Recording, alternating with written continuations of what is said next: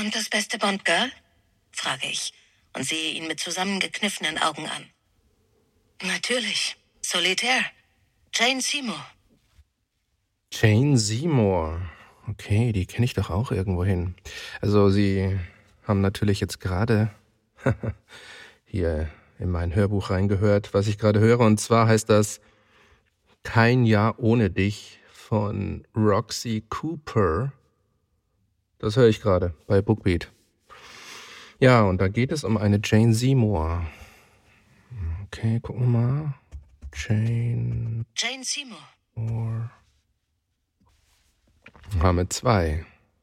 Einmal eine Schauspielerin und dann Jane. Jane Seymour.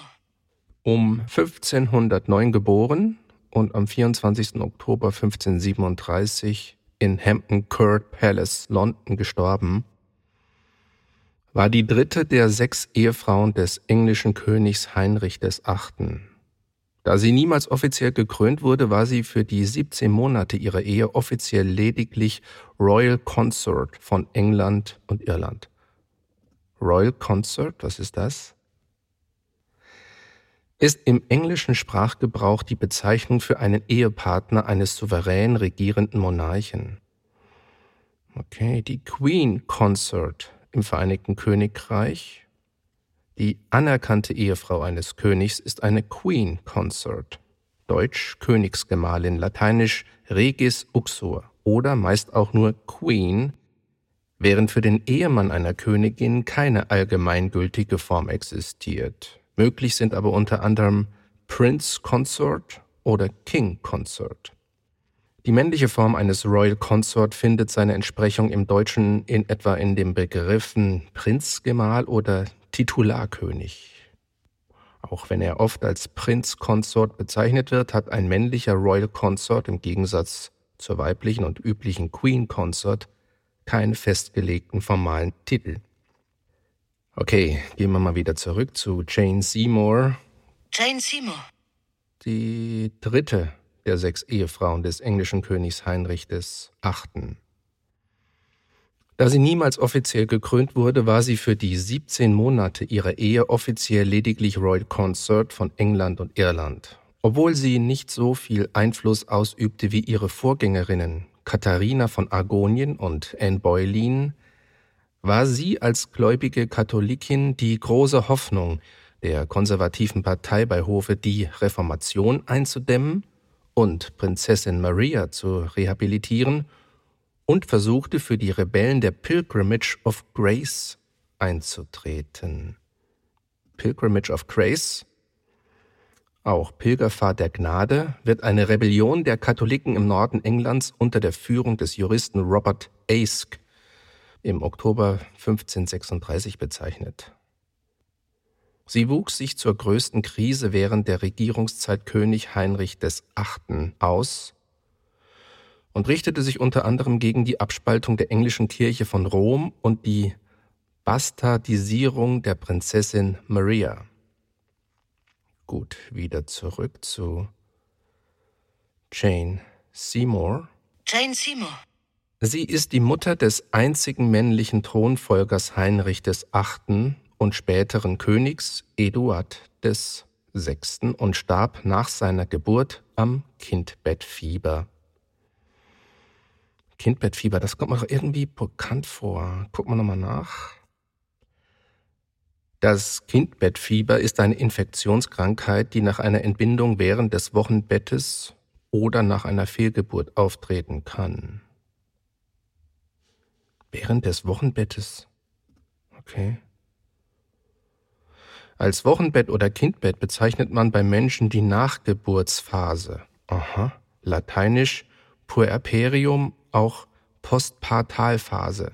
Das heißt die Zeitspanne vom Ende der Entbindung, Geburt, bis zur Rückbildung der Schwangerschafts- und geburtsbedingten Veränderungen, was typischerweise sechs bis acht Wochen dauert.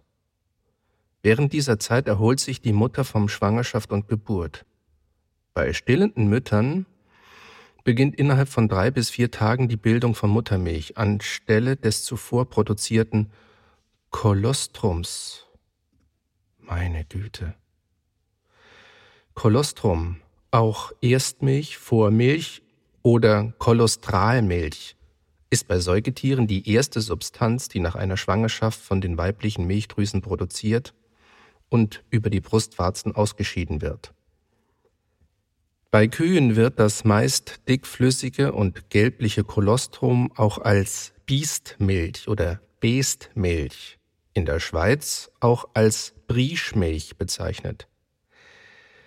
Es enthält wie die später gebildete Milch Proteine, Enzyme, Vitamine, Mineralien, Wachstumsfaktoren, Aminosäuren und von der Mutter gebildete Antikörper.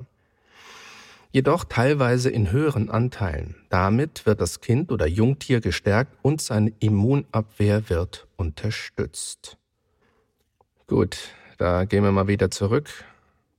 Wir sind gekommen vom Wochenbett und aufs Wochenbett sind wir gekommen über das Kindbettfieber. Gehen wir mal auch dahin zurück.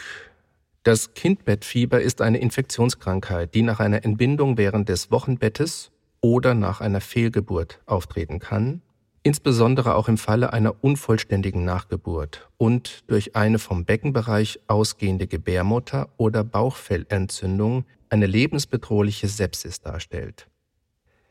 Andere Bezeichnungen sind Wochenbettfieber, Puerperalfieber oder Puerperalsepsis. Erreger dieser Infektion können Staphylokokken, Streptokokken, Escherichia coli, also E. coli oder Kolibakterien und Neisseria gonorrhoea und diverse Anaerobia sein. Sie dringen durch die große Wundfläche in der Gebärmutter, die durch Ablösung der Plazenta entstanden ist, in den Körper und in die Blutbahn ein.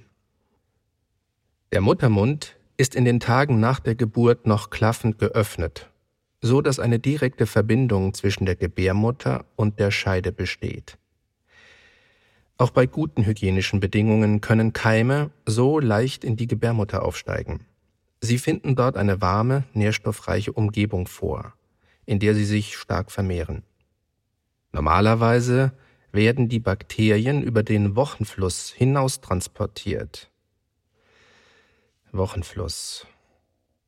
Unter Wochenfluss versteht man das Wundsekret der menschlichen Gebärmutter nach der Geburt, das aus der Scheide der Wöchnerin abgesondert wird.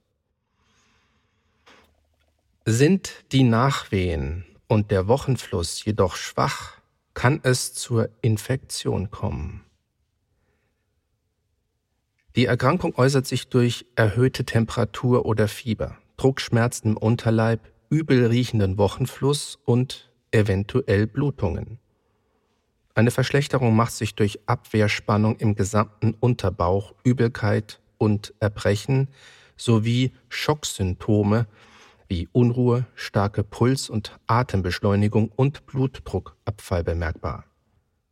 Die Folgen sind Entzündungen des Bauchfells, der Gebärmutterschleimhaut und weiterer Organe, die mit starken Fieberanfällen einhergehen und ohne wirksame Behandlung in den meisten Fällen innerhalb weniger Wochen bis zu Sepsis in Klammern Blutvergiftung und zum Tod führen.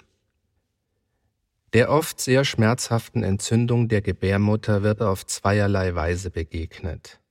Gegen die Bakterien werden Antibiotika verordnet, die Rückbildung der Gebärmutter wird mit dem Mutterkornalkaloid Methylergometrin unterstützt.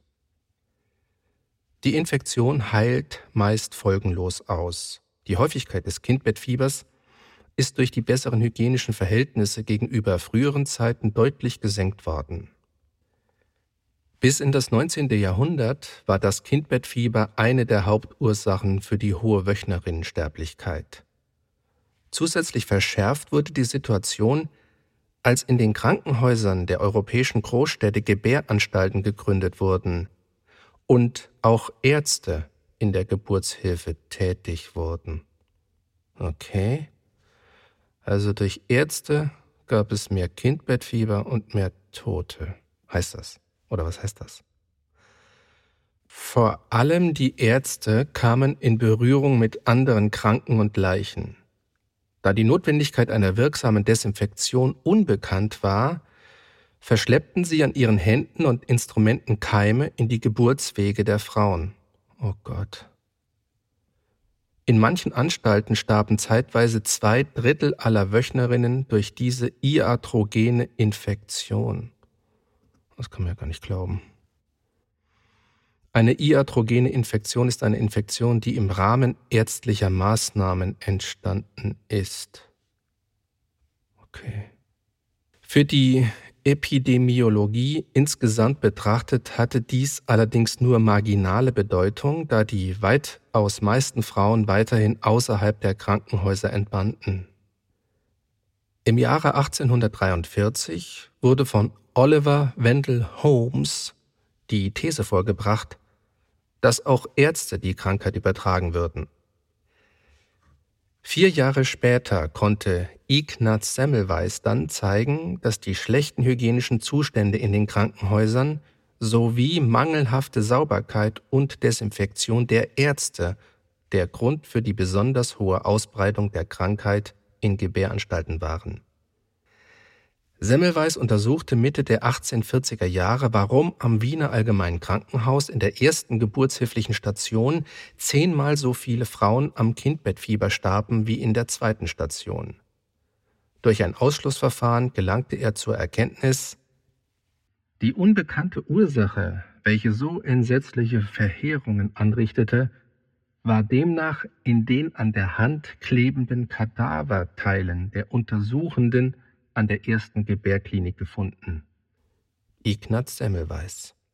Doch selbst Koryphäen wie Rudolf Virchow stritten über Jahrzehnte die Zusammenhänge ab. So ist noch in einem naturheilkundlichen Lehrbuch von 1896 von bereits im Körper der Frau vorhandenen Fremdstoffen die Rede, die durch den Geburtsvorgang zu gären beginnen. Der Autor lässt es hier aber offen, von wo, wodurch oder von wem diese Fremdstoffe in den Körper der Mütter gelangt waren. Okay, gut, das war jetzt eine ganz schön längere Reise es ist unglaublich, wie doch der Wissensstand sich verändert hat. Wir kamen ja eigentlich von Jane Seymour. Jane Seymour. Und zwar war das ja die dritte Ehefrau vom König Heinrich dem Achten und die hatte den einzigen Sohn geboren und starb da an dem Kindbettfieber. Tja. Und ursprünglich kamen wir eigentlich wenn wir uns erinnern, ganz am Anfang dieser Sendung, von einer Darstellerin, einer James Bond Darstellerin, die auch Jane Seymour heißt. Jane Seymour. Und an die erinnere ich mich sogar. Jane Seymour. Jane Seymour. Im Jahre 1951 in Hayes, Middle Essex, als Joyce Penelope Wilhelmina Wilhelmina Frankenberg hört sich ja echt deutsch an, ist eine britisch-amerikanische Schauspielerin und Filmproduzentin. Jane Seymours schauspielerische Ausbildung erfolgte an der unabhängigen musisch ausgerichteten Arts Educational School Trying Park im englischen Hertfordshire.